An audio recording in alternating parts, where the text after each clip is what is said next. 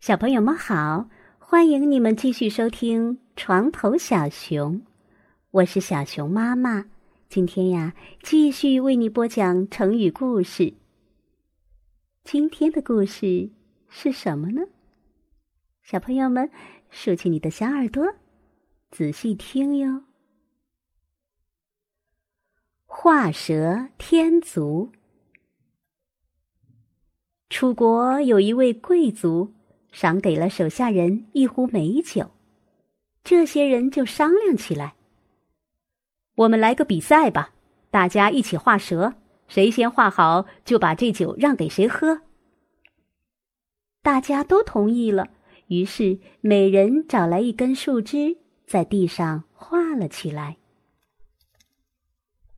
其中一个人画的最快，不一会儿就画好了。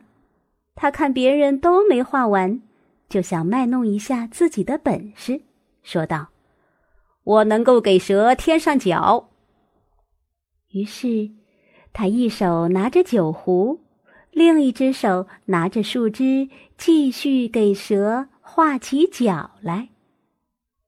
不料，蛇的脚还没画好，另一个人的蛇已经画好了。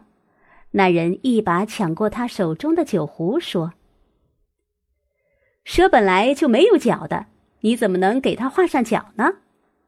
说完，一抬头，咕咚咕咚，把酒喝光了。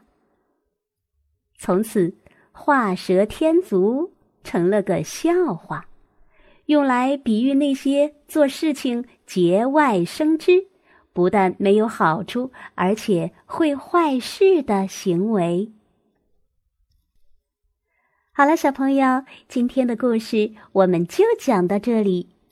小朋友们，转动你机智的小脑袋，快快把关于“画”的成语告诉我们。